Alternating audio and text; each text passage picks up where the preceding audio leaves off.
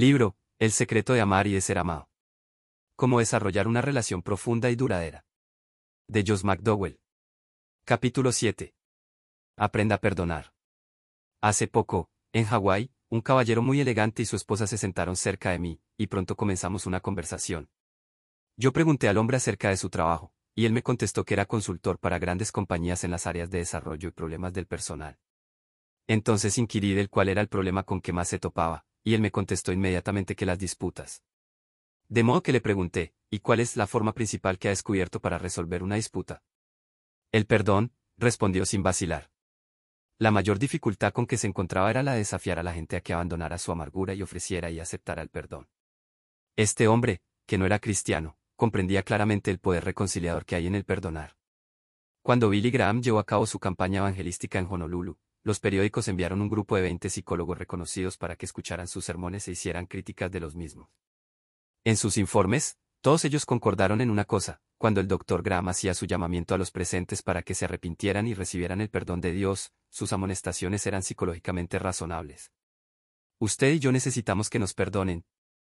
El director de un sanatorio psiquiátrico de Knoxville, Tennessee, Estados Unidos, dijo que el 50% de los internos podría irse a casa si supieran y creyesen simplemente que estaban perdonados.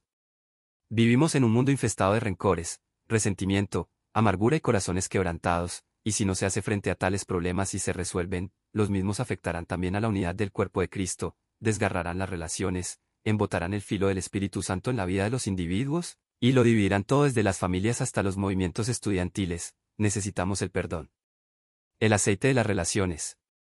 El perdón es el aceite lubricante de las relaciones, el cual reduce la fricción y permite que los individuos se aproximen unos a otros. Si usted no cree que otra persona sabe perdonar, jamás podrá ser de veras abierto y vulnerable a ella. Las personas rencorosas son incapaces de formar relaciones profundas, duraderas e íntimas. Por muy inteligente o hábil que usted sea, si no sabe perdonar, jamás podrá llegar a una relación íntima con nadie, esta se verá desgarrada por conflictos no olvidados, debido a que usted no ha sabido perdonar. Además, si usted es rencoroso, le espera inevitablemente la soledad, ya que la gente vacilará en hacerse vulnerable a usted. Usted habrá construido una barrera a su alrededor. Las amistades sin perdón no son duraderas. Para que dichas amistades se desarrollen y se hagan más íntimas, debe existir la seguridad de que uno puede fallar vez tras vez a los ojos de su amigo y será un querido y plenamente perdonado. En el matrimonio, un esposo o una esposa rencorosos destruyen la posibilidad de realizar todo el potencial de intimidad que hay en esa relación, especialmente en el área de la comunicación. El otro cónyuge vivirá en un constante temor de ofenderlo, y así será reacio comunicarse sinceramente por miedo a que la pareja se aproveche de la vulnerabilidad que exhibe. La amargura y el resentimiento acabarán dominando la relación entre ellos. Por el contrario, el perdón, cuando se lo practica regularmente en el matrimonio, lleva a una mayor intimidad al engendrar la comunicación franca. Si alguien lo ama a usted a pesar de sus faltas y lo acepta incluso después de haberlo usted agraviado, usted no puede menos que responder a esa persona con un amor todavía más profundo. El perdón es como una lente. Las ideas y prácticas que usted tenga en cuanto al perdón determinarán en gran medida su forma de resolver conflictos. Pregúntese a sí mismo, 1. Veo en cada situación que demanda perdón una oportunidad para fortalecer la relación y desarrollar mi propio carácter. 2. Considero las necesidades del que me haría e intento comprenderlo. 3. Me doy cuenta de que si el castigo es necesario Dios tratará justamente con mi ofensor, y de que la venganza y la retribución no son responsabilidad mía. 4. Escojo dar gracias a Dios por cada experiencia y permito así que su gracia y su amor crezcan en mí. Las relaciones y los matrimonios pocas veces se deshacen por un solo desacuerdo. Cualquier explosión que surge es generalmente solo el último conflicto de una acumulación de estos, en los que no ha habido perdón ni reconciliación. El doctor Tim Lay escribe, ¿quién de nosotros no está sujeto al mal humor, al espíritu negativo y a la actitud crítica? Cierto que tales cosas no deberían existir en un matrimonio cristiano, pero existen. No hay pareja casada que en la vida matrimonial diaria no tenga un sinfín de quejas, y sin embargo vemos que muchas de esas parejas gozan de amor, armonía y paz en su relación. Su secreto es invariablemente, el perdón. Admitámoslo, la Biblia no se anda con remilgos en cuanto al perdón. Se nos ordena que perdonemos. En Marcos 11 y 25, Jesús nos dice que cuando estamos orando debemos perdonar cualquier cosa que tengamos contra otros, e inmediatamente después del Padre nuestro, en Mateo 6, 14 al 15 expresa, porque si perdonáis a los hombres sus ofensas, os perdonará también a vosotros vuestro Padre Celestial, mas si no perdonáis a los hombres sus ofensas, tampoco vuestro Padre os perdonará vuestras ofensas. En una primera lectura, esto parece querer decir que nuestro propio perdón se basa en cómo perdonamos a otros, en vez de en la gracia de Dios en Cristo, sin embargo, eso sería una contradicción del resto de las enseñanzas de Jesús. Yo creo que Cristo está diciendo que, si rehusamos perdonar al individuo que nos ha agraviado, de esa actitud nuestra Dios sabrá que cualquier confesión de nuestros propios pecados al no puede ser genuina, que no hemos recibido en realidad el perdón que Él ha puesto gratuitamente a nuestra disposición. Richard Strauss escribe, una persona que ha admitido sinceramente la vileza de su propio pecado, y ha experimentado la bendición del perdón de Dios, no puede menos de responder con perdón hacia otros. Y, no es posible que, al igual que la benignidad de Dios nos guía al arrepentimiento, nuestra benignidad hacia otros, expresada por medio del perdón, puede ayudarlos a que se arrepientan. Nuestro criterio para perdonar es el ejemplo de Cristo, un perdón absoluto e inmediato. Sin embargo, la mayoría de nosotros jamás soñaríamos con perdonar a algunas de las personas a las que Él perdonó. En Lucas 7 leemos cómo Jesús perdona a la mujer pecadora, y en Juan 8 lo vemos hacer lo mismo con la mujer sorprendida en adulterio. Él incluso perdonó a los hombres que lo crucificaron.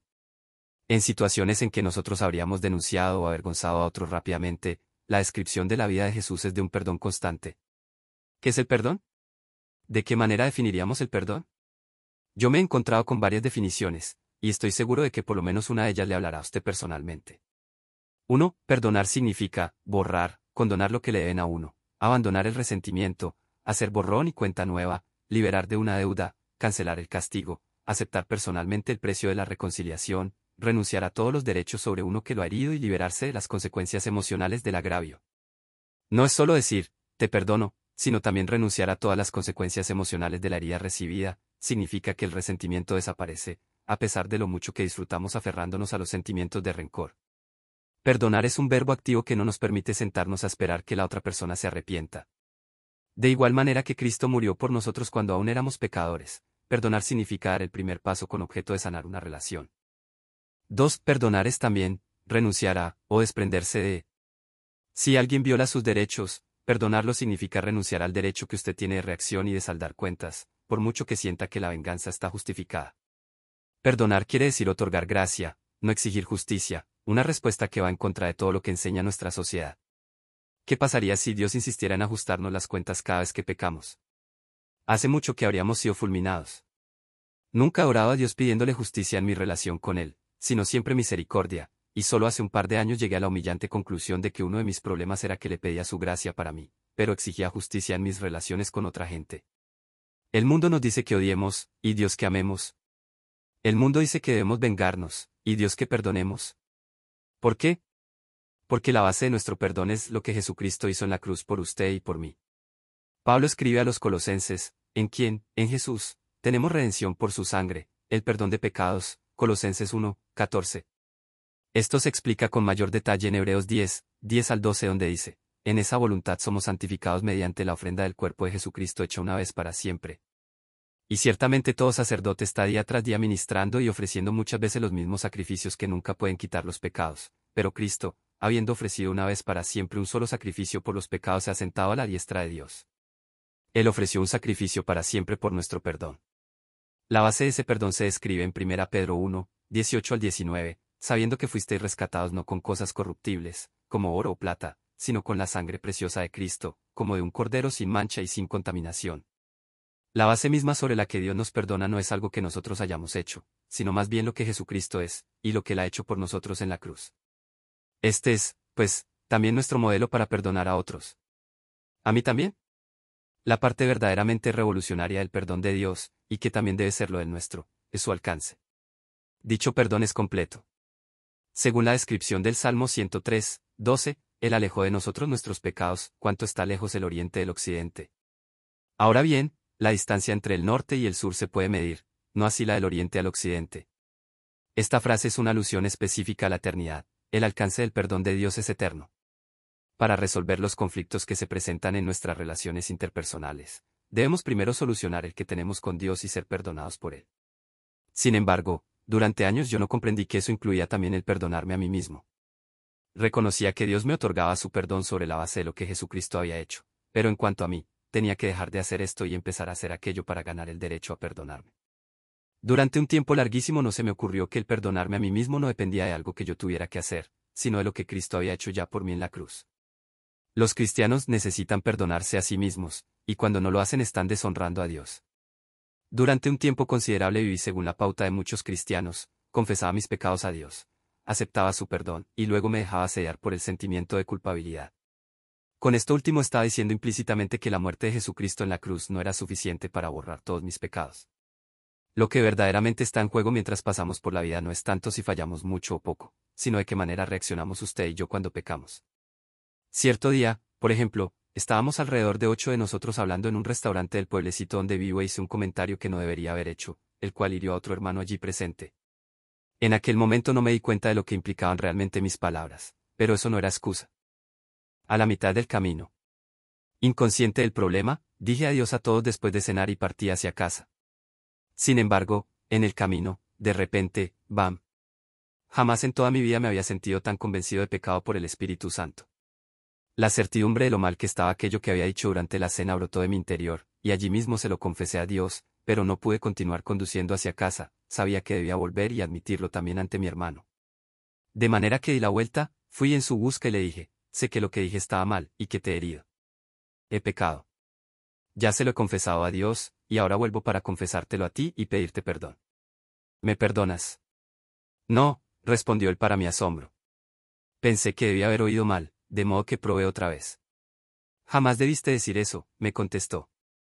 Naturalmente si no me hubiera dado cuenta de ello, no habría regresado al restaurante. Por lo tanto, traté una vez más de explicárselo y él profirió, alguien como tú nunca debería haber dicho tal cosa. Siempre estamos con las mismas. Alguien como tú. Yo también soy una persona.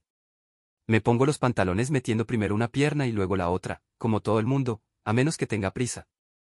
Ahora bien, estoy seguro de que había otras personas que no han estado dispuestas a perdonarme, pero no lo han expresado así de claro.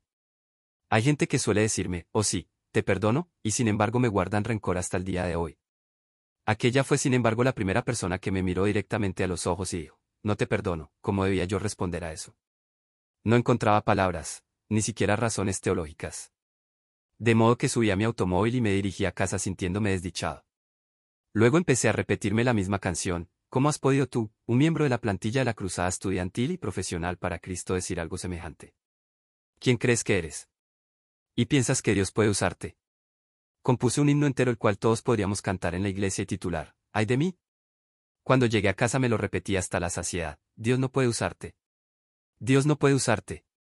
Luego, de repente, comprendí lo que estaba sucediendo.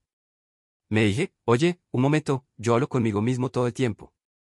Tengo dos opciones, puedo dar la espalda a Cristo y a su cruz y compadecerme de mí mismo, o enfrentarme con el hecho de que he fallado, reconocerlo ante Dios y ante el hombre a quien he herido, lo cual ya había hecho, y seguir viviendo tras aprender que no debo repetir lo que hice.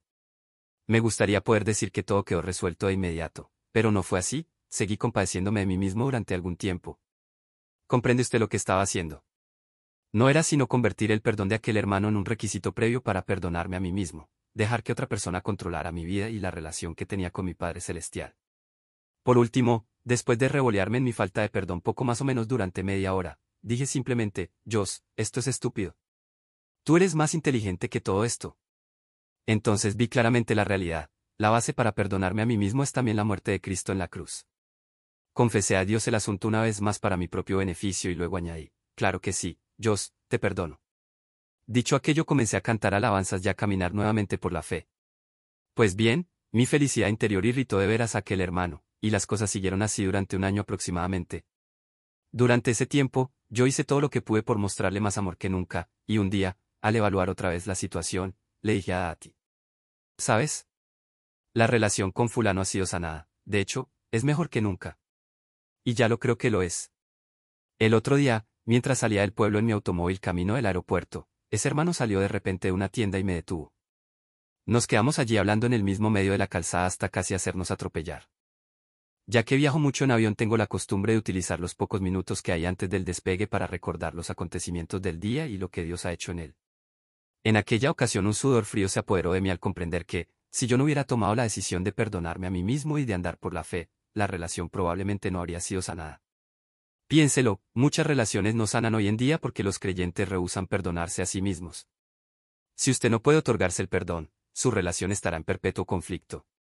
La muerte de Cristo en la cruz abarca nuestro perdón para con nosotros mismos. Necesitamos concentrar plenamente nuestra mirada en su obra, y no en las nuestras. El perdón también abarca a otra gente. En su libro, La liberación del planeta Tierra, Al Lindsay escribe, si Dios nos ha perdonado todos nuestros pecados, ¿cuál debe ser nuestra actitud hacia el pecado en nosotros mismos y en los demás? Para mí, el dejar de perdonarme a mí mismo o a algún otro que me haya ofendido, implica que tengo una norma de perdón más alta que Dios, ya que sea lo que sea aquello que tanto me ha ofendido como para no poder perdonarlo, Él ya lo ha perdonado. En Hebreos 10, 14, el Señor nos enseña, por medio de aquella ofrenda única, hizo perfectos ante Dios a los que está santificando, la Biblia al día. Uno no puede mejorar eso. La base de todo perdón, ya sea el que nos otorgamos a nosotros mismos o el que damos a los demás, es la muerte de Jesús en la cruz. Un individuo que se niega a perdonar a otro está en realidad separándose a sí mismo del perdón de Dios. ¿Ha pensado usted de veras alguna vez en la revolucionaria declaración que aparece en el Padre Nuestro? Traduciendo libremente, Jesús nos enseñó a orar, Señor, perdóname como yo he perdonado a los demás. Yo llevaba recitando el Padre Nuestro, nuestra oración modelo 20 años, y sin embargo nunca había caído en la cuenta de que pedimos a Dios que nos perdone solo en la medida en que nosotros perdonamos a otros.